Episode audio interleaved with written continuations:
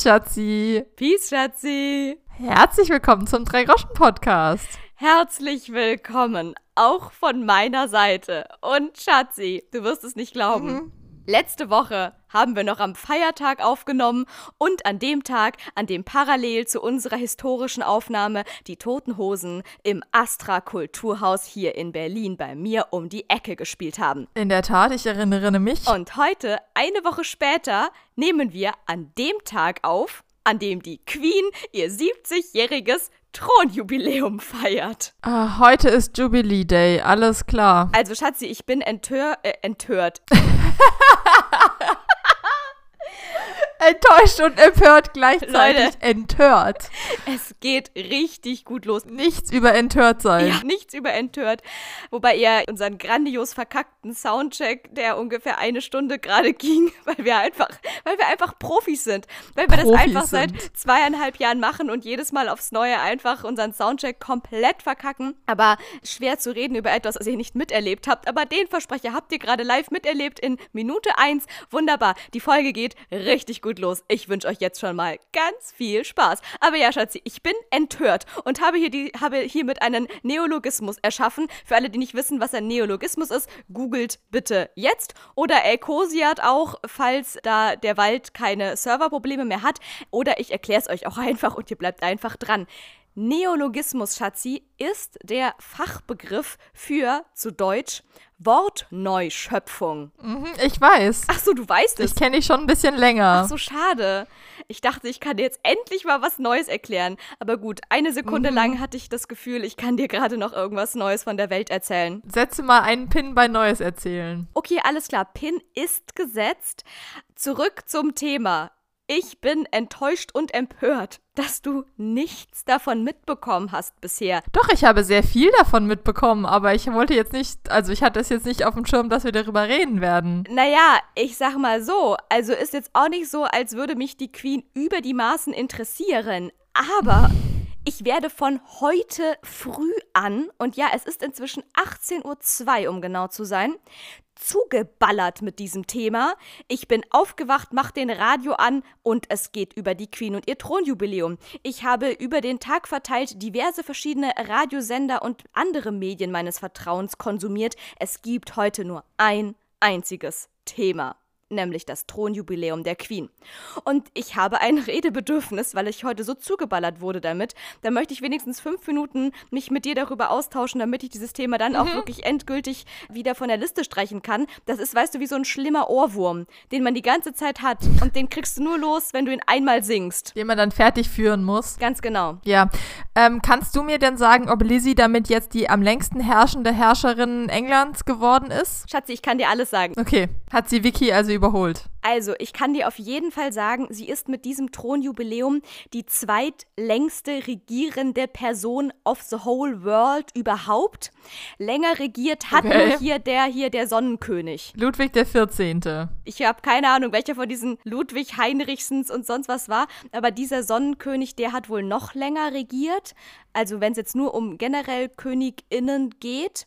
Aber da sie ja dann auf Platz 2 nach diesem Typen kommt, scheint sie alle anderen, also wenn du da noch irgendwelche Wikis und Kos noch mit ins Rennen schmeißt, scheint sie tatsächlich überholt zu haben. Ich hätte da jetzt noch eine Wiki und noch eine andere Elizabeth in den Ring geworfen, aber die erste Elizabeth hatte ja irgendwie den Nachteil, dass sie im 15. Jahrhundert gelebt hat und äh, da vielleicht 70 Jahre regieren doch ein bisschen sportlich gewesen wären. Da wurden die Leute gar nicht so alt, wie sie heute regieren, Schatzi.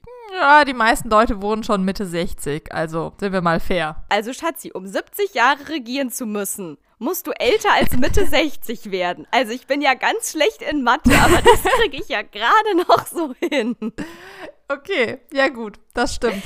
Ja, also ich habe nur mitgekriegt, dass sie eine sogar eine neue U-Bahn-Linie eröffnet haben, die Elizabeth Line. Oh mein Gott, das habe ich nicht mitgekriegt. Wunderbare, super sexy lila Sitze hat. Sie haben sogar Jutebeutel im gleichen Sitz, äh, weißt du so, wie du dir das vorstellst, so karierte, abstrakte Sitzdesigne mhm. in lila weiß und darüber haben sie sogar Taschen gemacht. Und diese, also eine ganz neue U-Bahn-Linie, die ist Elizabeth, Elizabeth Line. Elizabeth ist ein schwieriges Wort.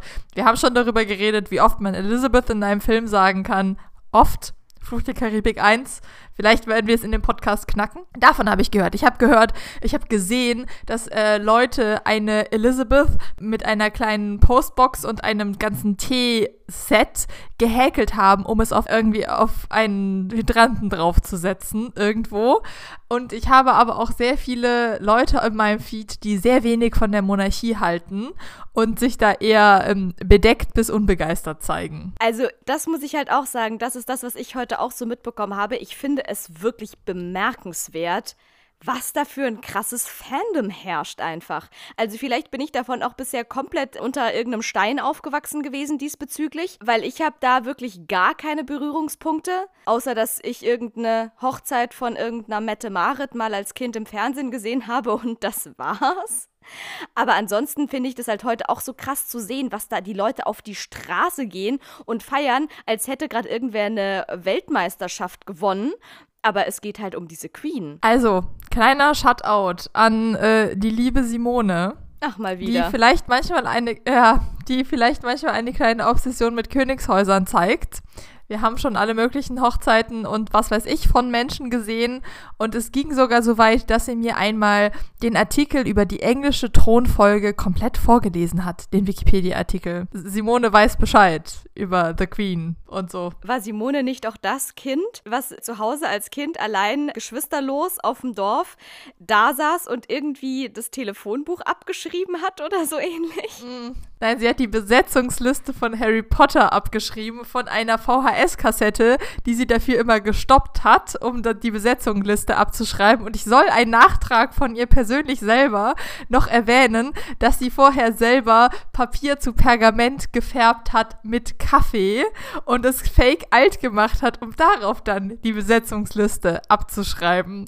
Genauso hat sie mehrere Black-Stammbäume selbst abgezeichnet. Ich besitze einen davon, der hing auch sehr, sehr lange an meiner Wand. Und dabei hatte sie, hat sie auch fast einen abgefackelt, weil sie hat ganz authentisch die Namen, die auf dem, also wir sind bei hier Harry Potter, der Black-Stammbaum, die Mutter von Sirius Black hat die Leute, die Bösen wie Sirius, also die Guten in dem Fall, ne, aus diesem Stammbaum rausgebrannt und auch Simone hat dann äh, die Leute aus diesem Stammbaum rausgebrannt und dabei ist auch einmal fast einer in Flammen aufgegangen. Shoutout an Simone an dieser Stelle. Du Shoutout warst ein ganz besonderes Kind. Saßest allein zu Hause, hast irgendwelche VHS-Kassetten abgeschrieben und äh, Blätter in Kaffee getunkt und äh, danach mhm. noch halb wieder fast abgefackelt. Eine Sache, die ich dabei anmerken möchte und die mich doch ein bisschen verwundert, denn ich hier als altes kleines Theaterkind, die viel Zeit auch in der Requisite ihres Vertrauens verbracht hat. Simone, man macht das mit Schwarztee. Also, hä? Das ist mit Kaffee doch viel zu kompliziert. Das wusste ich doch nicht. Kaffee muss man ja erstmal aufbrühen und so. Man macht das eigentlich nur mit Schwarztee. Was macht man denn mit dem Schwarztee? Ja, das kann ich dir jetzt mal sagen. Ich hatte einmal eine Regisseurin. Und ja, diese Regisseurin hatte in diesem Podcast schon mal einen Auftritt. Und es gibt diverse Tiere, die auch einen? schon nach ihr benannt wurden. Und jetzt wisst ihr alle Bescheid, wer das war. Und die hatte auch einen von ihren 1 Milliarden Requisitenwünschen war, dass es irgend so eine altes Laken geben soll oder eine alte Tischdecke. Ja, ich glaube, es war eine alte Tischdecke, die halt mhm. oll aussehen sollte. Und wir haben auf die Probebühne dafür erstmal nur zum, wie man schon sagt, Proben, halt irgend so ein Stück Laken in Weiß bekommen. Einfach so ein Leinentuch. Und dann hat sie irgendwie gesagt, das soll die Requisite noch alt machen, das sollen die alt machen. Und sie hat, glaube ich, wirklich fünfmal hintereinander gesagt, das sollen die in Tee tunken, das sollen die in Tee tunken, das sollen die in Tee tunken. Das hat sie mir immer wieder diktiert. Ihr seht leider nicht Lauras wahnsinnigen Blick, wenn sie das sagt, weil sie imitiert, wenn dann alles. Ja, vor allem, das war halt so geil, weil sie hat mir halt als Anweisung gegeben, ich meine, dann gehe ich zur Requisite, schreibe ich der Requisite vor, wie sie ihre Arbeit machen sollen, um Gottes Willen. Ich würde ja niemals mir anmaßen. Gehst hin und sagst, Sabine, du sollst uns ja, in Tee tunken. Den Göttinnen, den Göttern und vor allem Göttinnen der Requisite, und das ist wirklich nicht ironisch gemeint, es sind Göttinnen, die dort arbeiten, zu sagen, die machen halt alles. Also ich bin total, ich, ist kleiner Einschub, Requisite, ich als Laie, Theaterlaie, in Anführungszeichen, es ist total faszinierend. Da kommst du da rein und dann sind die dabei, irgendwelche Sachen zu laminieren und gleichzeitig noch einen Hefezopf Hefezopf zu backen und irgendwelche Süßigkeiten in irgendwelchen Schuhen zu verteilen und zu gucken, dass auch irgendwie alles am richtigen Platz steht und dann noch die Schreckschusspistole rausholen. Das machen die alles parallel. Ob die da backen oder färben oder kleben oder ähm, nähen, es gehört alles irgendwie zur Requisite dazu. Ja, es ist ein großer Raum, der sieht aus wie eine Mischung aus Küche, und Werkstatt und dazwischen noch so ein bisschen Chemielabor und hat auch gleichzeitig noch irgendwas von Rumpelkammer. Also ich habe so. vergessen. Nee, Moment. Ich wollte gerade sagen Blutbeutel schweißen, aber das macht die, äh, das macht ähm, machen die Visagisten, das oder? das macht die Maske. die Maske. Aber es kommt auf die ja. Größe drauf an. Okay, Leute, jetzt wird's deep. Aber ja, es ist so, wenn man äh, jetzt, wir sind wir beim Blut, wenn es diese kleinen Blutbeutelchen sind, die man nicht sehen soll, im Sinne von, dass du die quasi zum Beispiel unter die Zunge legst und dann drauf beißt und dann kommt dir plötzlich Blut aus dem Mund. Oder du nimmst den so heimlich in die Hand und dann gibt's eine Prügelei und dann klatschst du das dir mit irgendeinem findigen Trick irgendwie als gerade keiner hinguckt, klatschst du dir das dann irgendwie ins Gesicht und dann siehst aus, als hättest du die krasseste Platzwunde aller Zeiten. Das sind so kleine Blutbeutelchen, die wirklich extra angefertigt werden und zusammengeschweißt werden, mit Blut gefüllt werden, was sehr lecker nach Himbeere schmeckt. Und das macht die Maske tatsächlich. Das fertigt die Maske an. Mhm. Und Blut, was quasi sehbarerweise auf die Bühne transportiert wird, in Form von. in Eimern. In Eimern. Zum Beispiel hatte ich auch schon eine Inszenierung. Da ging der erste Teil damit zu Ende, dass sich die beiden. War das Alex? Es war natürlich eine wie soll es auch anderes sein, The One and Only Alexander Nährlich-Inszenierung. Das Goldene Vlies, ein klassischer antiker Stoff. Da ging der erste Teil der Inszenierung damit zu Ende, dass die beiden HauptdarstellerInnen, ein Mann und eine Frau, Jason und Medea, für die Insider von euch, denen das was sagt, auf der Bühne standen, sich splitterfasernackt ausgezogen haben und sich einmal jeweils einen Eimer Blut über den Kopf gekippt haben. Und dann war Black Pause wunderbar. Und die Pause ging dann leider, sollte ja nur irgendwie so 15, 20 Minuten gehen. Sie zog sich leider immer wahnsinnig in Wischen die Länge. und duschen, würde ich da mal sagen. Ganz genau. Es gab zwei Sachen, die erledigt werden mussten. Wischen und duschen. Du sagst es. Und das Geilste war dann immer die Durchsage des Inspizienten, wenn sich, Surprise, die Pausenlänge mal wieder ins Unendliche zog. Dann meinte er immer, ja, Jason und Medea befinden befinden sich leider gerade noch im Wellnessparadies. Sie brauchen noch eine Weile. Weil die halt einfach, die haben sich um ihr Leben geduscht. Was glaubst du? Dann war das ganze Haus, du hast am nächsten, du hast doch drei Tage später gesehen, dass es Fließ gespielt wurde. Nämlich, weil einfach im kompletten Gebäude überall Blutsspuren waren. die sind Geil. dann immer blutverschmiert losgerannt, die Treppe hoch in Nackt. die, ja, mehr oder weniger, in die Duschen von der Maskenabteilung und haben sich da dann versucht, von diesem Blut zu entledigen. Aber das war ein schwieriges Unterfangen. Ja, das ist nämlich auch super. In diesem Haus ist die Maske halt leider im ersten Stock und der Bühneneingang ist im Erdgeschoss. Das heißt, man muss da den Gang entlang und dann nach rechts ins Treppenhaus und dann da auch nochmal nach rechts und dann nach links in die Maske. Also der Weg ist auch weiter. Ganz genau. Und da kann man viel Blutspuren hinterlassen. Definitiv.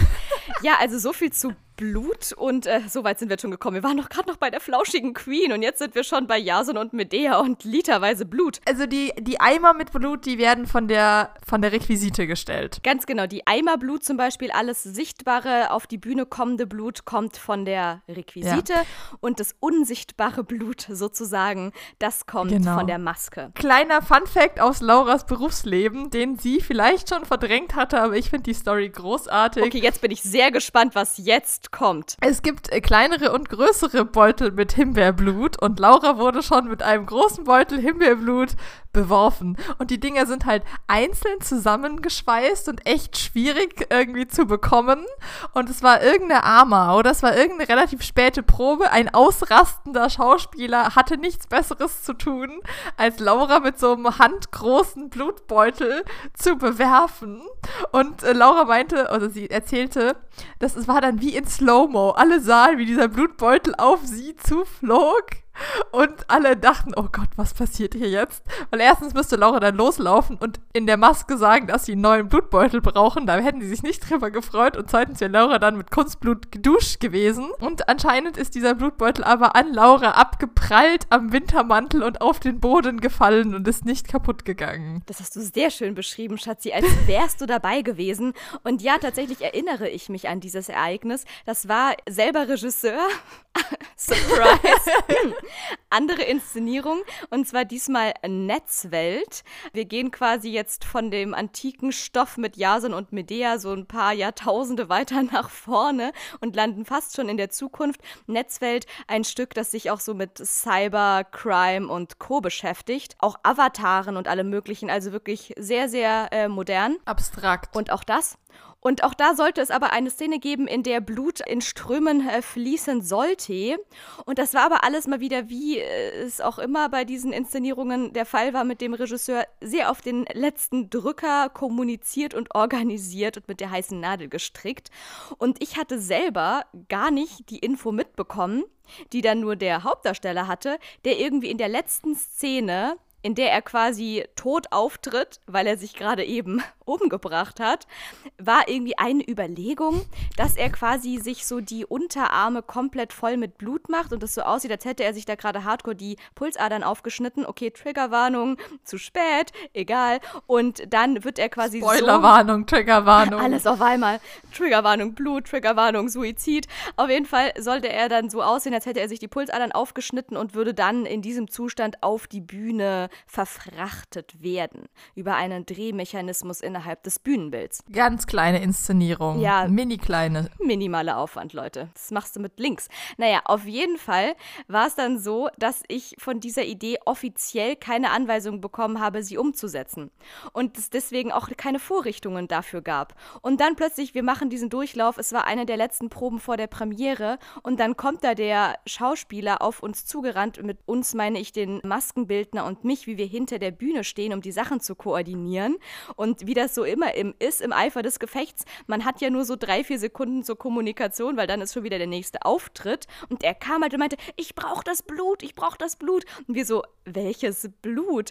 Ja, ich brauche das Blut für meine Unterarme. Und ja, es war schon ein recht eh schon cholerisch veranlagter Schauspieler als Persönlichkeit, so auch im Normalzustand. Wenn man dann noch im Eifer des Gefechts ist, voll in der Rolle und dann auch nur noch drei Sekunden Zeit, Zeit bis zum nächsten Auftritt, dann können da schon mal die Gemüter hochkochen.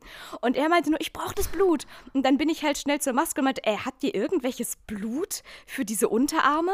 Und das wäre natürlich irgendwas gewesen, was man aus einer Flasche dann da drauf sprüht und dann ist es da. Weißt du, wie so eine gute Ketchup-Flasche. Halt einfach da so einmal ja. ordentliche Portion mhm. Ketchup ohne Mayo auf die Unterarme drauf und here we go. Aber das hatten sie nicht. Und das Einzige, was der Maskenbildner in dem Moment dann irgendwie griffbereit hatte, war halt noch so einen, das war wahrscheinlich eine Reserve, wirklich einen der größten angefertigten Blutbeutel, die so, glaube ich, physikalisch möglich sind. Also ich würde behaupten, was ist das? 10 auf 5 Zentimeter oder so. Das ist schon wirklich ordentlich viel Masse für so ein ja, kleines, feines. Kisschen, was man da so aus äh, sehr fragilem Material zusammengeschweißt hat, weil das ist ja Material, was mit einem Handdruck ja zerstörbar sein soll, damit es ja dann wieder aufplatzen kann. Stichwort fragil. Und der Maskenbildner im Eifer des Gefechts drückte mir das halt so in die Hand, so als äh, ich habe nur das als Blut, ihr braucht Blut, okay, take it. Und dann reiche ich das dem Schauspieler weiter, aber auch schon wohl wissend, dass das äh, wahrscheinlich nicht so gut funktionieren wird. Aber ja, er hätte es noch quasi ausquetschen können und sich damit die Arme beschmieren können, theoretisch. Aber nein, was tut der Schauspieler? Sieht mich an und meint nur, was soll ich denn damit anfangen? Und schmeißt mir wirklich dieses Blutkissen, und ich sage nochmal, es ist fragil und dafür gedacht, dass es schnell aufplatzt, schmeißt es mir einfach mit voller Wucht an meinen Körper. Ja, toller Job, so Regieassistenz. Und es war wirklich, wie du sagst, wie mit Slow-Mo. Ich sehe dieses Blutkissen fliegen. Ich sehe gleichzeitig in die Augen des Maskenbildners, der nebenan stand. Und ich sah nur, wie er wirklich den Schock im Gesicht hatte und so dachte, um Gottes Willen. Wir haben hier gleich, also, ihr wollt Gemetzel auf der Bühne? No, no, no. Wir haben hier gleich Backstage das krasseste Gemetzel aller Zeiten, Leute. Und es ist wirklich ein Wunder passiert. Dieses Ding ist an meinem stählernen Körper abgeprallt, zu Boden gefallen und ist einfach mal ganz geblieben. Ja, Krass. Ja, äh, Wunder geschehen immer wieder, würde ich dann mal sagen. so, Schatzi, und wo wir jetzt hier schon bei Blut und Gemetzel und cholerischen Schauspielern gelandet Ja, sind. ich, ich, genau, ich hätte gern die, die T-Story fertig gehört. Ja, erstens das die T-Story und zweitens, ich habe noch einen Lifehack zur Queen. da wollte Ja. ich ja eigentlich hin zurück. Okay, wir versuchen mal wieder den Bumerang äh, zurückzuwerfen. Also, die T-Story war eigentlich ganz einfach. Wie gesagt, diese besagte Regisseurin wollte ja eigentlich nur, dass dieses Laken alt aussieht. Da schreibe ich drauf, Laken soll alt aussehen und gehe zu Requisitengöttin Sabine und sage, Sabine, egal, egal was du tust, bitte tu, dass das Laken alt aussieht. Und Sabine wird schon krasse Tipps haben, wie man das dann irgendwie alt gefärbt bekommt. Aber nein, diese Regisseurin meinte halt dann irgendwie so fünfmal, ich soll jetzt aufschreiben, die sollen das in Tee tunken. Und sie hat keine Ruhe gegeben, bis ich nicht auf meinen Zettel aufgeschrieben habe, die Requisite soll das in Tee tunken. Cool. Ja, und mit dem Zettel bin ich dann in die Requisite gegangen. Und die dachten dann auch, ja, danke für nichts. Cool, danke, dann äh, tunk doch selber in Tee. Ich meine, das ist wie, wenn du zu einem Bäcker gehst und sagst, wie er sein Brot backen soll. Also du, du gehst da hin und sagst, äh, hier, ich hätte gern drei Osterzöpfe. Sie müssen es aber gehen lassen. Sie müssen das aufgehen lassen. Ganz genau, aber übrigens, ihr braucht da Schreib Mehl hin. dafür, ne? Schreiben Sie bitte auf Mehl. Schreibt Mehl auf eure Backliste, weil ich hätte gern nächste Woche diese zwei Osterzöpfe.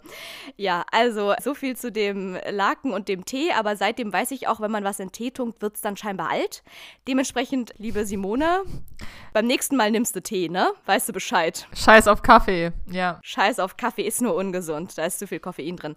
So, und jetzt fliegen wir ganz weit zurück und nämlich landen wir jetzt wieder bei der Queen. Und Schatzi, ich habe schon gemerkt, auch wenn du scheinbar davon äh, gar nicht so wirklich belästigt wurdest, tagsüber weißt du krassere Sachen als ich, nämlich das mit der U-Bahn und das mit den gehäkelten Hydrantenmützen Ja, überzügen. Mhm. da muss ich echt sagen, also das ist mal ein Life-Goal.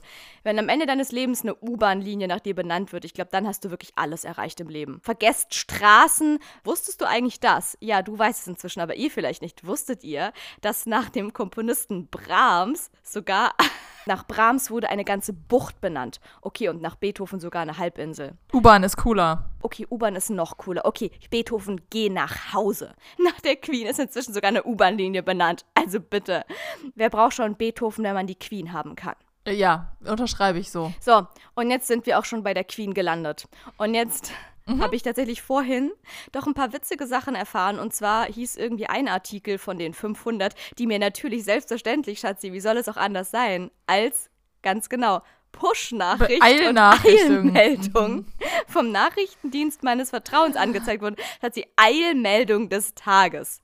Fünf Dinge, die sie noch nicht über die Queen wussten. Okay. Challenge accepted. Also das ist wirklich eine krasse Eilmeldung. Also dass da Nina nicht auch gleichzeitig parallel da eine kleine Warnung rausgegeben hat, finde ich schon fahrlässig, muss ich Das echt ist schon sagen. krass, ja. Aber das ist ja auch die Meldung der deutschen Behörde und nicht der britischen. Okay, fair enough könnte man da vielleicht auf British sagen. Was sagen die Briten? Fair enough. Oder würden die das so sagen? Das sagen die nicht. Ich glaube, das ist ein amerikanisches Sprichwort. Schade. Oh, what a pity, Schatzi. Würden das die Briten sagen? What a pity. Could be. I'm not very um, versed in British. That's a shame. Okay, egal. Wir gehen zurück zur Queen. Also ich muss sagen, irgendwie äh, zwei Sachen von den fünf Sachen, die da genannt wurden, waren ähm, langweilig. Eine Sache wusste ich schon, aber zwei Sachen fand ich dann doch ganz kurios. Und zwar tatsächlich die eine Sache, die ich schon wusste. Haha, wusstest du das? Der verstorbene Mann von der Queen ihr den Spitznamen Würstchen gegeben hat? Ja, das habe ich schon mal gehört. Sausage. Ja, das haben alle, glaube ich, inzwischen gehört. Also wenn man irgendwie nur Queen eingibt, kommt, glaube ich, als erstes äh, Spitzname. Und dann, dass sie ähm, Sausage, Sausage, Sausage vor allem genannt wurde. Sausage. So Sausage. Sausage, also auf Deutsch Würstchen. Nein, Sausage. Sag ich doch, Sausage. Okay, jetzt hast du es richtig gesagt. Das klang gerade sehr verschwurbelt, was du die letzten drei Mal gesagt hast. Saw, wie der Horrorfilm, Saw, so merke ich mir das, Saw. Und dann Sitch, wie Sitz, nur mit Tsch hinten dran. Okay, ja gut. So, ja, was ist der nächste Fact? Okay, ich, ich steigere mich mal so, ne? Also der Fact, den ich zwar nicht wusste, aber den ich jetzt auch nicht so wahnsinnig cool finde, ist tatsächlich, dass die Queen ja ihre Hunde über alles, alles, alles liebt und so mega krass hart tierfreundlich ist. Aber ihre eigenen Hunde scheinbar überhaupt nicht im Griff hat und ihre eigenen Hunde sie auch schon mehrfach gebissen haben. Einmal sogar so doll, dass sie dreimal genäht, also hier so drei mit drei Stichen genäht werden musste. Okay, ähm, ja, ich weiß jetzt nicht, ob ich das wahnsinnig spektakulär finde, dass man seine Hunde nicht erzieht. Das sind ja auch total viele. Also es ist ja ein ganzes Rudel. Und ich weiß auch nicht, wie viele Chancen man gegen ein ganzes Hunderudel hat, wenn die andere Ideen haben. Du hast recht, das ist die andere Sache, weil ich mich auch schon gefragt habe, okay, wow, wie schlecht muss man seine Hunde im Griff haben, dass die halt einen so hart krass beißen. Also da muss ja schon viel schief laufen. Aber du hast recht, wenn das natürlich ein ganzes Rudel ist, was eher so auch für die Jagd bestimmt ist. Es sind halt Jagdhunde, ne? Ganz genau. Und ja. jetzt nicht irgendwie so ein Chihuahua-Schößchenhund, den man immer bei sich hat und der wird einen jetzt, glaube ich, weniger schnell beißen als so irgendeiner aus so einem hm. Rudel. Gibt's was Schlechteres Erzogenes als Chihuahuas? Ich weiß noch, wie mich der Chihuahua namens Prinzessin beim Joggen angefallen hat. Sehr unerzogen. Ist das die Cousine von Lucky und Brutus gewesen oder so? Nee, da war ich joggen äh, durch so ein kleines Parkstückchen und da fiel mich tatsächlich irgendwie von hinten ein Chihuahua an, der versucht hat, mir in die Waden zu beißen. Der ist halt dann aber eher von meinen Fersen katapultiert worden. Und der Besitzer äh, mit der Leine in der Hand, aber der Hund war nicht angeleint, rief nur: Prinzessin, Prinzessin aus, Prinzessin, lass das. Und ich bin dann einfach weiter gejoggt und wenn ich den Hund jetzt trete, dann trete ich jetzt den Hund. Also sie hat mir nichts getan, aber es war halt diesem, was zur Hölle will dieses Ding von mir. Prinzessin aus ist schon wirklich ein Highlight, Schatzi. Oh Gott, ich glaube, das schreibe ich mir irgendwie auf eine Karte und dann gucke ich drauf, wenn ich mal schlecht drauf bin. Ja, danke. Prinzessin aus. Weißt du, welche erste Assoziation ich habe, wenn ich äh, Prinzessin höre? Nein. La Fee. War übrigens auch dabei bei unserer Osterparty-Playlist, über die wir damals in unserer legendären Küchentisch-Osterfolge geredet haben. Selbstverständlich. Aber da war Heul doch drauf. Aber Prinzessin haben wir auch gehört. Prinzessin, wie La Fee sagen würde. Also sie lispelt nicht komplett krass, aber sie hat auf jeden Fall einen S-Fehler. Ja, das stimmt. Ich, hab das, ich kann leider nur ganz oder gar nicht. Ich kann so leichte S-Fehler kann ich leider nicht nachmachen. Übe ich noch. Du hast ja auch lang genug gelispelt als Kind. So sieht's aus. Ich habe, bis ich fünf war, gelispelt wie Bastian Bielendorfer und wie heißt diese böse Frau, die auch schon mal Dschungelkönigin wurde? Hilf mir. Ach so, Desiree Nick? Ja. Die ist gar nicht böse. Die kommt immer nur so böse rüber. Die ist, die ist sehr smart. Okay, wow. Ja, die ist, ich finde, die ist eine, also ich habe sie bei Promi Big Brother gesehen. Da habe ich irgendwie mal Promi Big Brother verfolgt. Ich weiß, Schande, Guilty Pleasure, ganz übel. Es war irgendwo im Urlaub. Schatzi, was erfahre ich heute alles über die? Erst behauptest du, du hast keine Ahnung von der Queen, dann weißt du sogar, dass die eine eigene U-Bahn-Linie kriegt und jetzt erzählst du mir, dass du Promi Big Brother guckst, um Gottes Willen.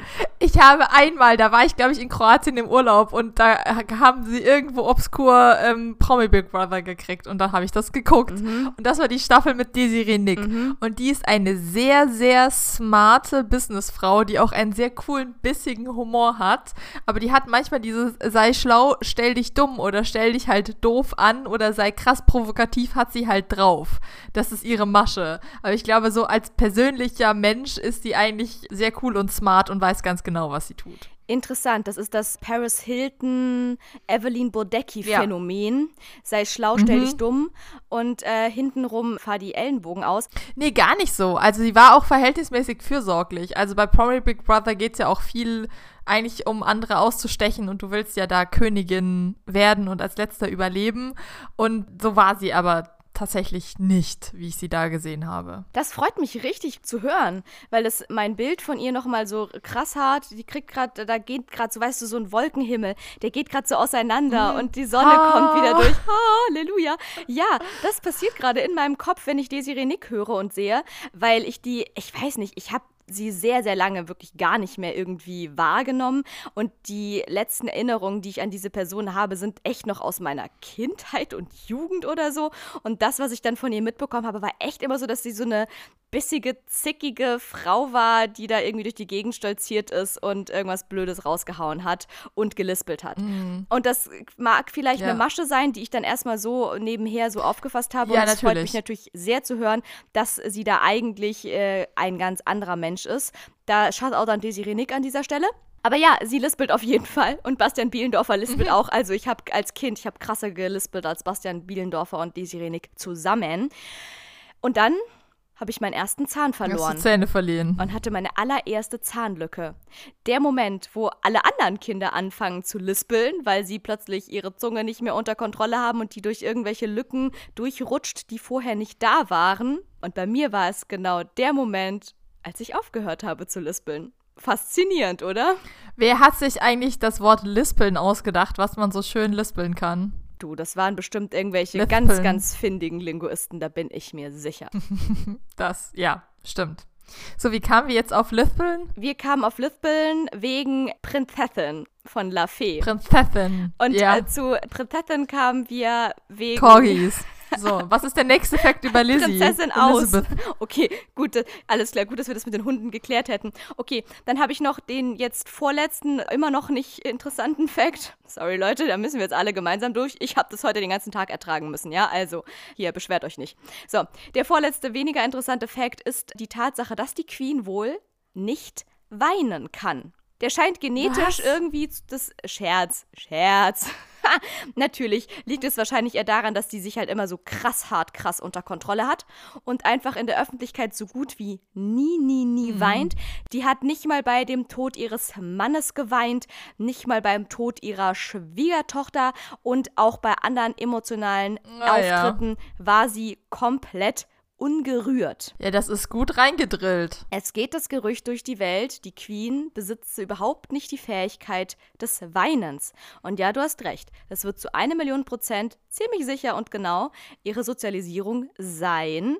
Und jetzt kommt's aber, Schatzi. Es gibt ein Event, bei dem die Queen wohlweislich tatsächlich wohl wirklich geweint hat. Und jetzt darfst du dreimal raten, um was für ein Event es sich dabei gehandelt haben könnte. Ich habe keine Ahnung. Schade, den Satz sagst du sonst eigentlich immer erst am Ende der Folge, wenn ich dir meine ultimative Quizfrage gestellt habe. Also gut, Schatzi. Ich habe ja schon so ein bisschen gespoilert. Ein Tod von einem Menschen kann es ja wohl nicht gewesen sein, denn da hat sie ja wohlweislich nicht geweint. Ist ihr Corgi gestorben? Nein, es hat überhaupt nichts. Ihr Pferd? Schatz, ich muss dich enttäuschen. Es hat leider überhaupt nichts mit irgendwelchen toten Lebewesen zu tun. Nein, Schatzi, es ist viel schlimmer gewesen. Es war die Veranstaltung, als ihr Schiff Britannia ausgemustert wurde. Da hat sie geweint. Du sagst es, bei dieser Veranstaltung hat die Welt zugeschaut, wie die Queen doch tatsächlich zum bisher Ein einzigen Mal in ihrem ganzen Leben in der Öffentlichkeit, ja, wahrscheinlich wird es ein Tränchen verdrückt haben gewesen sein. Ganz genau, Schatzi. Ja, dann war das wohl ein schlechter Tag und die, ähm, die ganze britische Unterdrückung hat nicht mehr funktioniert bei ihr. Eher traurig, ne? Ja, das ist wirklich super sad, definitiv. Also deswegen auch, also ich will hier, ich lebe lieber auf dem Bauernhof als im Schloss. Und ich finde auch Bauernhof ziemlich scheiße, Leute. Aber trotzdem lieber das als im Schloss. Wirklich wahr. Nee, sie haben das dann auch nochmal in den Kontext gesetzt in dieser Reportage, die ich da aufgezwungen bekommen habe vorhin, in dieser Push-Nachricht. Und zwar ist es wohl so, diese Britannia ist halt auch nicht irgendein Schiff gewesen, sondern das war schon so wirklich der ultimative Rückzugsort und das äh, Refugium der Queen gewesen über Jahrzehnte hinweg. Und es war wohl so rein bedeutungsmäßig der einzige Ort auf der ganzen Welt, an dem die Queen sich so wirklich mal zurückziehen konnte und für sich sein konnte und da einfach, ja, wahrscheinlich mal ganz woanders war und nicht die ganze Zeit in diesem besagten goldenen Käfig drinne. Und das wurde halt damit ihr alles genommen, als auch die Britannia ausgemustert wurde. Sie hat also ihr sogar ihr Schiff überlebt. Ja, sie hat alles überlebt, hat sie. Alles. Und jetzt kommt Alles. Und jetzt sie, weil sie auch einfach ziemlich krass ist. Und jetzt kommt nämlich die einzige dieser fünf Meldungen, die ich wirklich kurios fand und die ich auch wirklich noch nicht wusste über die Queen. Schatzi, halt dich fest. Und zwar hat die Queen ja ein Accessoire immer bei sich, wo man denken könnte, das ist ja wohl angewachsen an diese Frau. Die Handetasche. You name it. Die Handtasche muss lebendig sein. So auch bei der Queen. Denn, Schatzi, diese Handtasche ist nicht nur irgendein Design, Accessoire, Outfit, Dingens, dies, das. No, no, no, no, no. Es ist das Kommunikationsmittel Nummer eins Ja. der Queen. Ich weiß. Menno! Seit 37,5 Minuten freue ich mich darauf, diesen Insider zu droppen, weil ich den so lustig fand vorhin. Und jetzt weiß Schatzi das einfach schon. Schatzi, ich heul gleich. Ja, ja. Ich heul gleich wie die ja, Queen, als die Bretagne ausgemustert wurde. Ohne Scheiß. Ja, also sie verwendet ihre Handtasche, um mit ihren, Le mit ihren Leuten so zu kommunizieren. Wenn sie keinen Bock mehr auf einen Gast hat oder gerne ein Gespräch verlassen möchte, dann hält sie die Handtasche irgendwie so speziell und da kommt jemand sie retten und sagt, ja, Eure Majestät, Sie müssen jetzt aber woanders hin. Und dann sagt sie, ja, aber dann muss ich jetzt leider hier das Gespräch verlassen und so Sachen. Bin raus. Schatzi macht den Podcast alleine weiter. Ich habe überhaupt nichts mehr zu sagen hier. Aber ja, Schatzi, also du hast es natürlich äh, einigermaßen richtig schon zusammengefasst, aber den ganz genauen Kodex, den hast du nicht genannt. Bitte. Ja, den habe ich. Ja, nämlich, dann hau raus. Ja, den kennt nämlich nur ich. Und ich überlege mir jetzt mal noch kurz, ob ich den euch wirklich erzählen soll oder nicht. Aber naja, ihr kennt mich ja. Ich kann ja nicht die Klappe halten, also ich tu's. Also pass auf, es ist so. Normaler Zustand, alles fein, alles okay, ist, die Queen trägt die Tasche rechts. Wenn mhm. die Queen die Tasche aber plötzlich links trägt, dann ist das das ultimative Zeichen an ihre LeibwächterInnen, ich will gehen. Okay, gut. So weit, so gut. Aber, und jetzt kommt, es gibt noch eine Eskalationsstufe oben drüber, Schatzi. Denn wenn die Queen ihre Handtasche gar abstellt und sich diese Handtasche auf dem Boden befindet, dann ist das das ultimative Zeichen für den absoluten Hilfeschrei. Denn dann heißt es, er löst mich. Das ist äh, sicher, ähm, vielleicht rekurriert es auf eine schöne britische Tradition in der viktorianischen Zeit oder davor sogar schon, dass man mit einem Fächer kommuniziert hat. Also gerade auf so DebütantInnenbällen. Ja, ich glaube vor, vor viktorianischer Zeit sogar schon wie du deinen Fächer gehalten hast, hat dann genau gesagt, was du meintest, ob du jetzt flirten wolltest oder nicht oder irgendwie sagen, ich bin vergeben oder ich, ich keine Ahnung, da gibt es so einen ganzen Kodex, wie man seinen Fächer halten kann, um sich zu, um zu kommunizieren. Also da gab es durch die Geschichte die unterschiedlichsten Mittel, wie man Sachen symbolisieren kann. Finde ich mega interessant. Ich liebe sowas. Mhm. Ich habe ja hier schon mehrfach erwähnt, dass ich ja eigentlich im tiefsten Herzen in mir drin, würde ich ja am aller, allerliebsten Geheimagentin sein. Das ist ja neben allem äh, mhm. künstlerischen Theater, Medien, dies, das. Ich weiß, das ist meine eigentliche Liebe, aber wirklich eigentlich, wenn es dafür Stellenausschreibungen geben würde, wenn man das studieren könnte. Ich würde wirklich so gern Geheimagentin sein. Ich habe erst gestern wieder so einen Film gesehen, wo sie irgend so einen Diamanten geraubt haben und so ein krasser Kuh und so angelehnt an Ocean's Eleven und dies, das und so. Ich fand es einfach nur genial. Ich liebe sowas. Und das ist ja genau auch sowas, ne? Wenn du zum Beispiel irgend so mhm. einen Diamantenraub, par exemple, planst, dann, dann musst du ja auch diesen ganzen Coup musst du ja aushacken und dann ja auch mit deiner Bande, die du dann zusammenstellst, deinem Team, hast du ja dann auch bestimmte Codes, wie du dann in einer Veranstaltung, in einer öffentlichen Veranstaltung miteinander kommunizieren kannst, ohne dass es andere mitkriegen, ohne dass ihr auffliegt. Ich finde sowas einfach super krass faszinierend. Ja, also, ja, da gab es echt durch die Geschichte unterschiedliche Sachen. Wenn du gerade so Geheimagenten und Kommunizieren ähm, sagst, da muss ich an, ich weiß nicht, ob es gehört nicht ganz dazu, aber kennst du die Anfangsszene von Casino Royale? Nein. Okay, James Bond. Laura hat die Augen verdreht. Du bitte einmal meinen Gesichtsausdruck beschreiben? also, ich habe einmal tief durchgeatmet und dachte nur, das ist nicht dein Ernst. Wir befinden uns gerade hier in diesem Podcast, den wir gemeinsam seit zweieinhalb Jahren aufnehmen. Und als ob ich in diesem Podcast nicht vielleicht das ein oder auch andere Mal erwähnt hätte, dass ich mit James the Bond 0,00000 Prozent auch nur irgendwas anfangen kann. Also nein, ja. ich habe keine Ahnung von irgendwelchen Anfangsszenen. Ja, da muss ich, muss ich halt jedes Mal dran denken, weil da ist es so, da sind sie auf irgendeinem Markt. Keine Ahnung, Lagos. Ich weiß es nicht. Irgendwo. Und da hat er so einen anderen, unerfahrenen Agenten dabei und der hält sich die ganze Zeit die Hand aufs Ohr, um sich seinen Knopf im Ohr festzuhalten und dadurch fliegen sie dann auf. Und der sagt ihm, glaube ich, dreimal, nehmen Sie die Hand vom Ohr, nehmen Sie die Hand vom Ohr und dann wird er abgeschossen, weil er die Hand am Ohr hat.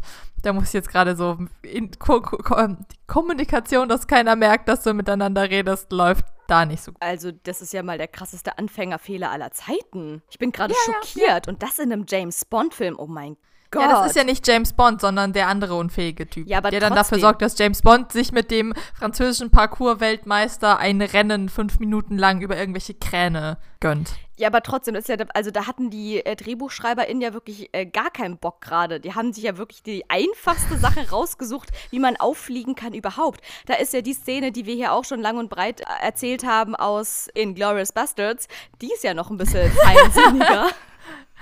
Drei Bier. Ja, mit dem, mit Zahlen als, als Handzeichen anzeigen, mit wir hätten ja gerne nochmal Ja. drei, drei Getränke. Und ob man da jetzt Daumen und Zeigefinger und Mittelfinger nimmt oder Mittelfinger und äh, Ringfinger und Zeigefinger oder so ähnlich, ne?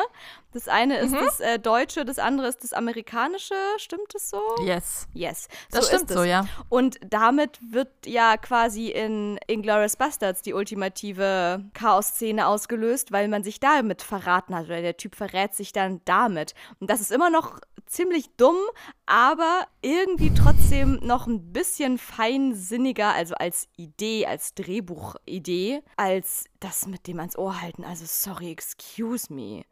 Wobei, oh mein Gott, gestern in diesem Film, oh Gott, mir fällt Ich finde, wir sollten mal Casino Royale gucken, Laura. wir sollten, wir sollten einen Stream. Wir sollten. Wer schreibt's mal in die Kommis? Wer ist dafür, dass Schatzi und ich auch streamen? Wer ist dafür, dass wir auch auf Twitch gehen und streamen? Weil scheinbar machen das inzwischen alle. Ich habe das Gefühl, wir müssen auch auf Twitch gehen, weil da machen alle gerade nur noch ihren Content. Wer ist dafür, dass wir auf Twitch gehen und äh, Casino Royale gucken und das uns streamen? Ich Schreibt's weiß in nicht, die ob man das darf. Das ist ja ziemliches Copyright. Schade. Okay, gut, dann machen wir es wohl nicht. Aber ja, wir sollten es auf jeden Fall mal gemeinsam anschauen. Und dann kannst du dir aber dann, dann siehst du aus, dann wirst du die ganze Zeit so aussehen wie dieser, dieser Anfängertyp aus der Anfangsszene. Du wirst nämlich die ganze Zeit deinen Finger ans Ohr halten, weil du mein Gelaber nicht mehr hören kannst.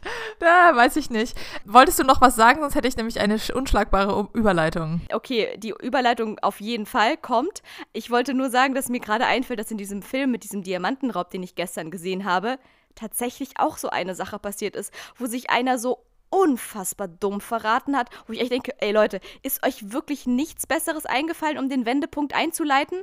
Klar, es muss irgendwann so weit kommen, dass sie auffliegen und dass dann hier äh, Verfolgerei, Schießerei, die Stars. Aber so dumm verraten, das kann ich mir nicht vorstellen. Das So doof. was ist das für ein Zitat? Äh, das ist tatsächlich aus der Inszenierung vom Drei-Groschen-Podcast in Düsseldorf, dass sie dann sagen, nein, Mackie, äh, Mackie hat schon längst die Stadt verlassen. Nein, Mackie liegt bei Suki Tawdry ähm, in der Drury Lane. Und dann meint die, ja, so doof. Mehrfach. Hast du gerade tatsächlich gesagt von der Inszenierung vom Drei-Groschen-Podcast in Düsseldorf? Oh, das finde ich Das kann lustig. sein. Das die finde ich. Drei-Groschen-Oper. Ja, Leute, uns gibt es inzwischen auch schon als Bühnenstück. Und da kann ich oh, nur das wäre sagen, geil. Staatstheater. Stay tuned, Leute. Stay tuned. Mhm. Wir geben jede Woche gibt's einen kleinen weiteren Appetithappen, so lang, bis es irgendwann einen ganzen Teaser geben wird. Heute, das, das war der hier, ein Puzzleteil. Jede Woche ein Puzzleteil. Und irgendwann gibt's das ganz große Puzzleteil. Und das wird vielleicht aussehen wie ein Flyer oder irgendwas anderes in der Art. Und weiter geht's im Text. Ja, also wirklich in diesem Film gestern haben sie sich auch so dumm verraten, wo ich echt auch dachte, das hätte man auch geschickter inszenieren können. Weißt du, einfach alles perfekt, sich als andere Personen ausgegeben, perfekt gekleidet, sich irgendwo reingeschleust, ausgegeben als irgendwelche Diamantenspezialisten mit so einem ähm, Stethoskop, wollte ich schon sagen, Mikroskop. Stethoskop, Mikroskop, alles das gleiche.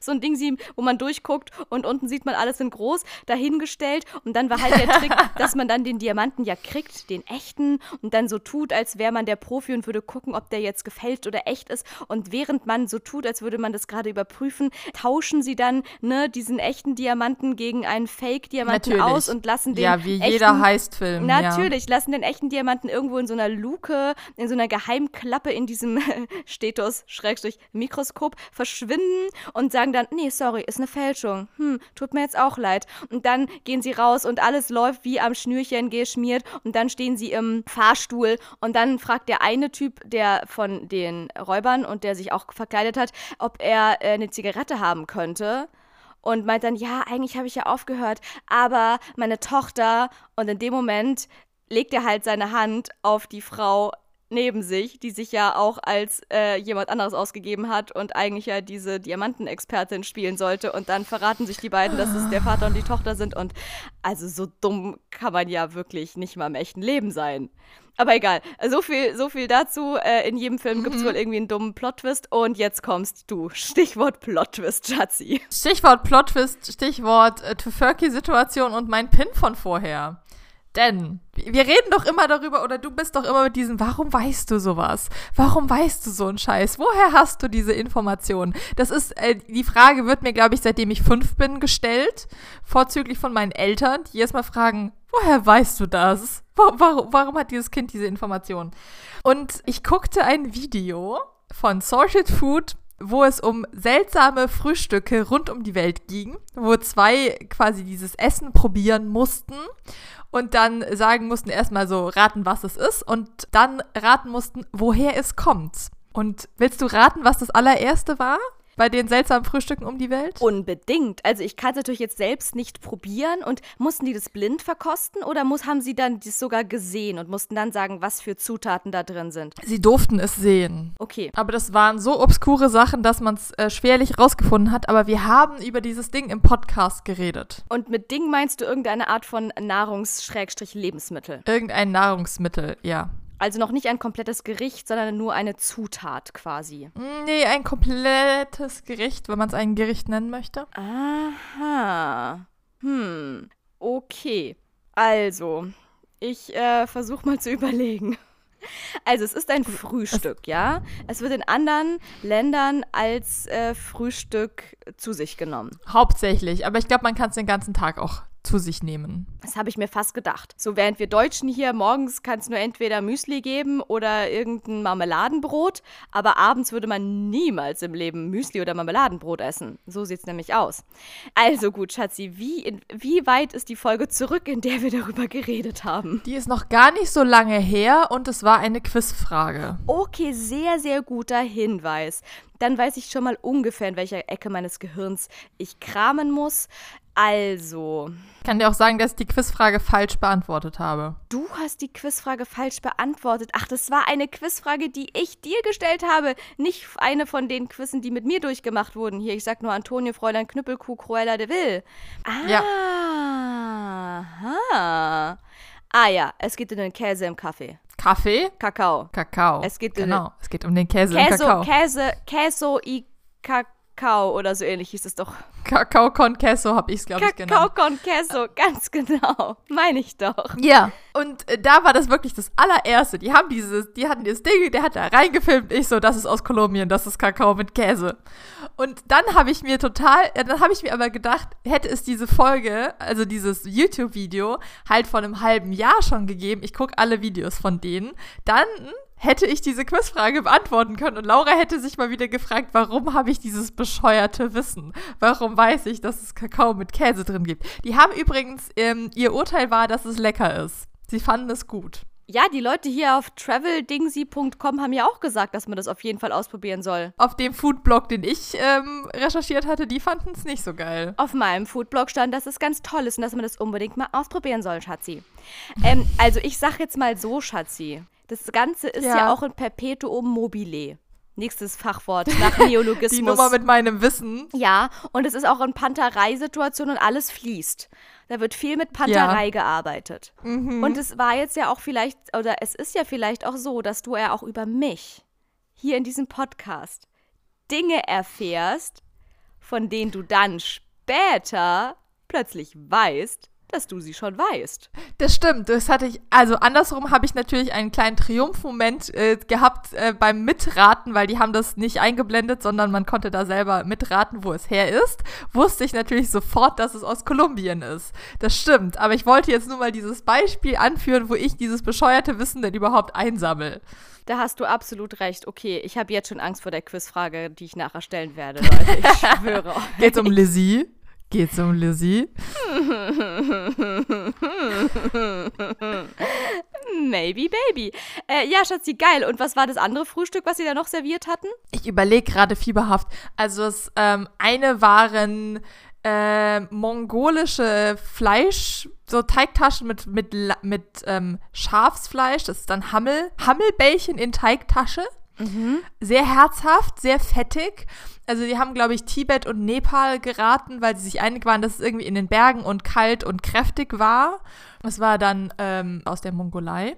Ähm, dann hatte, war das eine oh, jetzt weiß ich das afrikanische Land nicht mehr und es tut mir total leid. Ich bin ultra schlecht, mir sowas zu merken.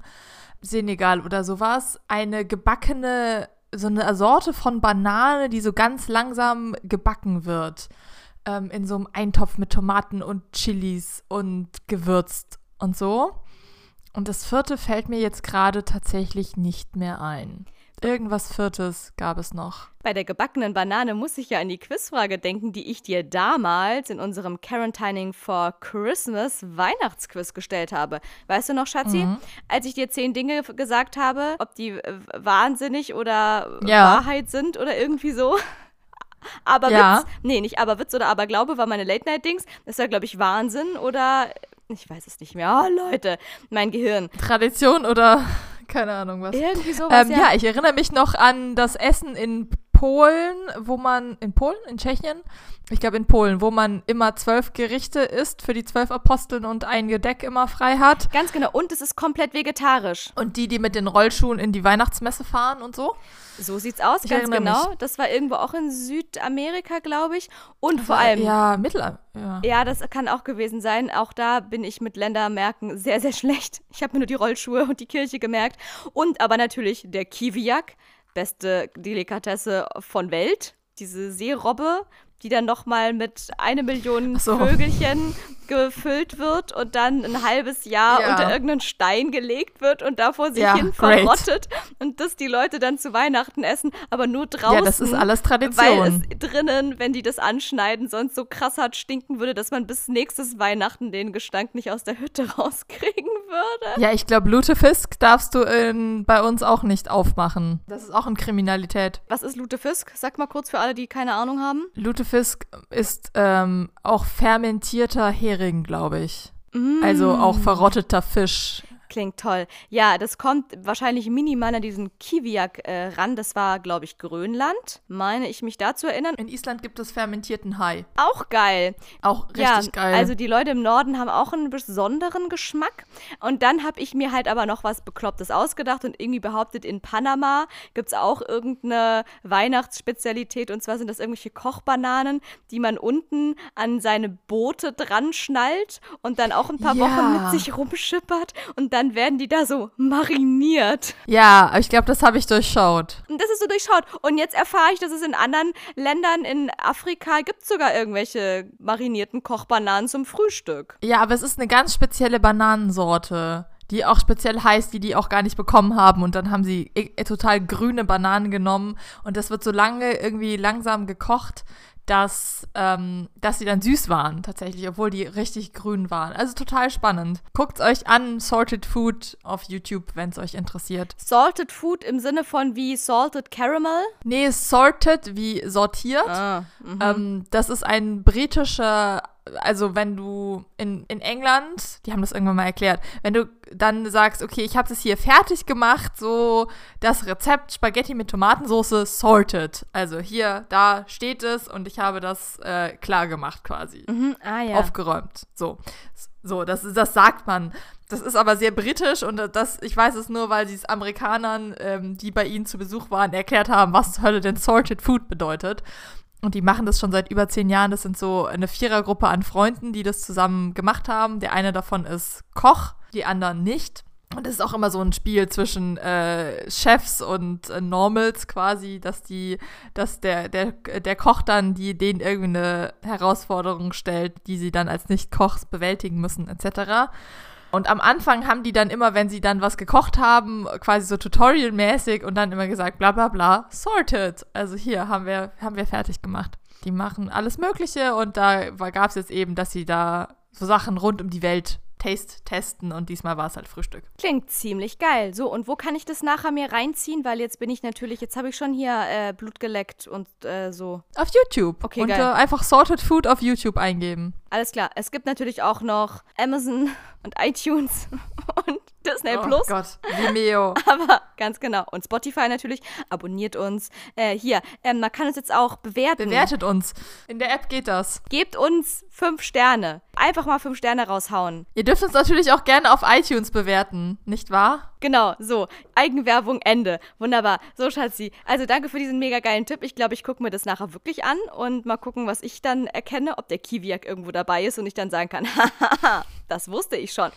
So, schon, Schatzi, apropos Stichwort, das wusste ich schon. Ja, auf zur Quizfrage. Hättest du Bock auf eine kleine, feine, abschließende Natürlich. Quizfrage? Selbstverständlich. Also, Schatzi, ich habe ja schon so ein minimal bisschen gespoilert, worum es eventuell in dieser Quizfrage gehen könnte. Ja, gen Briten. So sieht es aus. Ich muss dich in der Hinsicht vielleicht minimal enttäuschen. Lizzie ist es nicht. Schade. Obwohl ich bin jetzt nicht der größte Lizzie-Fan. Na siehste, dann behandeln wir jetzt noch ein paar andere von diesen Leuten, die haben auch witzige Sachen gemacht. Wir gehen auf jeden Fall ins englische Königreich. Also, Schatzi, Sehr schön. hast du dein Shortbread in der einen Hand und deinen Teacup in der anderen? Hast du noch eine kleine Bärenfellmütze auf dem Kopf und dann noch eine Handtasche auf dem Boden vor dir stehen? Dann bist du perfekt vorbereitet für meine jetzige Quizfrage. Halt dich fest, Schatzi. Alles klar. Für den hochbegehrten Posten des Groom of the Stool mussten englische Hochadlige dem König A. bei Feldzügen einen Klappstuhl hinterhertragen oder B. eine Auswahl an Kissen anbieten, wenn er sich irgendwo setzen wollte oder doch etwa C. zur Seite stehen, wenn er die Toilette benutzte.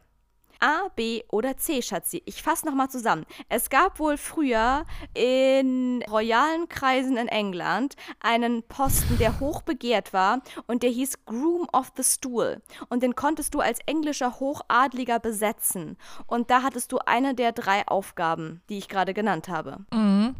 Also ein Groom ist ähm, eigentlich jemand, der sich um deine Pferde kümmert. So, aber kann auch einfach nur Assistent, Bediensteter etc. sein. Hm. Also äh, Groom of the Stool, ähm, Stool ist ja wirklich Stuhlgang, fände ich sehr strange. Also ich glaube, so würden die das auch nicht nennen. Deswegen fände ich das bei der die Toilettenassistenz etwas strange. Ich weiß auch nicht, ob man einem na, den Franzosen würde ich denen alles zutrauen, dass man da noch Kissen angereicht hat. Ich weiß nicht, ob ich das in England auch sehe. Deswegen nehme ich jetzt einfach mal, dass er dem Steffele hinterhergetragen hat, weil ich mir das gut vorstellen kann, wie so ein Adliger so ein Steffele durch die Gegend trägt und dann steht da der britische König vor seinem Pferd und wartet, bis irgendeiner angerannt kommt, um ihnen Holzsteffele hinzustellen. Du entscheidest dich also für Antwortmöglichkeit Nummer A, dass der besagte Groom of the Stool bei Feldzügen einen Klappstuhl hinterhertragen musste. Yes. Das ist auch die Antwortmöglichkeit, nach der du intuitiv richtig doll schmunzeln musstest vorhin, Schatzi. ja. Also, was soll ich sagen? Ich glaube, diese Art des Klappstuhls hinterhertragen gibt es bestimmt auch noch bis heute. Ich könnte mir vorstellen, dass auch Heidi Klum und diverse andere Hollywood-RegisseurInnen und sonst wer bestimmt auch irgendwelche Groom of the Stools modernisiert haben, Sklaven. die bis heute irgendwie so Stühle hinterhertragen und sie dir überall hinstellen, wo gerade gedreht wird. Dementsprechend realistisch wäre diese Antwortmöglichkeit. Aber, Sie ist leider trotzdem falsch, Schatzi. na gut. Ich muss dich sehr enttäuschen. Worte Pity kann ich dazu nur sagen. Antwortmöglichkeit Nummer A ist leider falsch. Der Groom of the Stool hat definitiv keine Klappstühle getragen. Wo ich dir aber gratulieren kann, ist natürlich zu dem Gedankengang, dass das mit den Kissen, was brauchen die kargen Briten mit ihren komischen Hunden und diesem komischen Regenwetter, da wird's auch nicht gemütlicher, wenn man da noch irgendwie ein Kissen hinterhergetragen bekommt. Also das mit diesem komischen Kissen anbieten, ist natürlich auch absoluter Bullshit. Und Stichwort Bullshit. Ein Diener des Stuhlgangs. Wow. Stichwort Shit, Schatzi. Ah. Es ist tatsächlich Antwortmöglichkeit Nummer C. Diese Person stand dem König zur Seite, wenn er die Toilette benutzte. Ich meine, das ist eine einflussreiche Position. Also da hast du, da kommt der Typ ja nicht weg. Denn wenn du da wie irgendwas pitchen willst, dann ist das der Moment, weil der kann nicht wegrennen, während der auf dem Scheißhaus sitzt. So ist es. Und ich habe sogar auch einen wissenschaftlichen Artikel dazu gefunden, in dem die Position des Groom of the Stool nochmal genauer beschrieben wird. Und zwar steht da wirklich drin, der Groom of the Stool war der intimste Höfling-Kammerherr eines englischen bzw. britischen Monarchen, der den König bei der Benutzung des Toilettenstuhls und der Waschung unterstützte. Und daher kommt jetzt auch so ein bisschen die Auflösung, denn dieser Stuhl meint nicht hier die Exkremente und Fäkalien, die aus dem König herauskamen, sondern es geht um das, was wir inzwischen einfach nur noch Klo nennen und irgend so eine Keramikschüssel ist. Damals gab es noch keine Keramikschüsseln. Damals waren die Klos auch noch echte Stühle. Ja, ja, aus Holz. Haben wir ja noch gesehen in dem Ikea für Könige da in Portugal, Schatzi. Das stimmt, aber in, im Ikea für, in Portugal ist das von, äh, von Schwelle bis Decke bis hinterste Ecke komplett gefliest mit bunten Fliesen, was auch wieder strange aussieht. Schick, aber strange. Redest du jetzt vom Toilettenstuhl oder vom restlichen Gebäude? Vom, vom Bad. Ja, eben, wir reden vom Bad, aber da stand ja in der Mitte immer so eine Art Kasten, so ein riesengroßer, mhm. überdimensionaler Stuhlkasten mit einem Loch drin, wo wir immer dachten, wer hat denn hier diesen Koffer mit Lehne stehen lassen? Aber das waren die Klos. Die waren halt wirklich nur früher richtige Stühle, auf die man sich einfach draufgesetzt hat. Und daher kommt eher der Name Groom of Stool. Oh mein Gott, Kommt daher vielleicht auch erst der Begriff Stuhl für Stuhlgang? Weil man auf den Stuhl gegangen ist. Ja, ganz sicher. Schatzi, oh mein Gott. ja, wow. Spaß mit Lexikon. Am Anfang der Folge tue ich hier noch so auf Klugscheißerin und erkläre euch, was Neologismus ist. Ja. Und am Ende bin ich hier ganz klein mit Hut weil ich nicht mal wusste, woher Stuhlgang kommt. Okay, Leute, wir haben mit dieser Quizfrage zwei Fliegen mit einer Klappe, zwei, zwei Misthaufen Fliegen mit einer Klappe geschlagen. Leute, besser wird's nimmer heute. So, also auf jeden Fall, die Wolken gehen gerade noch weiter auseinander, als sie vorhin bei Desiree Nick schon auseinandergegangen sind. Es ist, es ist gerade ein ganzer Sonnenaufgang, der hier passiert in meinem Kopf. Ja, aber so viel zum Groom of the Stool. Das waren wirklich krasse, ähm, einflussreiche Leute und es gibt sogar einen Artikel äh, zum Groom of the Stool, der heißt Bekannte Personen. Hier werden wirklich Menschen aufgeführt, die in die Geschichte eingegangen sind, weil sie Groom of the Stool waren und den König so, so berühmt wurden, weil sie dem König immer ähm, zum Klo mitgefolgt sind. Zum Beispiel Sir William Compton, sagt ihr das was? Das war der Vorvorvorfahrer von Straight Outta Compton. Scherz. Sir William Compton nahm die Position des Groom of the Stool unter. Weißt du, wo Compton ist? Irgendwo in Amerika, oder? Ja, Los Angeles. Ja, du fast, du. Der hat's weit gebracht als Groom of the Stool, Schatzi. Auf jeden Fall war ich der. auch. War der der Stuhl, der Stuhlmensch von Heinrich dem, warte, jetzt muss ich hier zählen, 5, 6, 7, 8.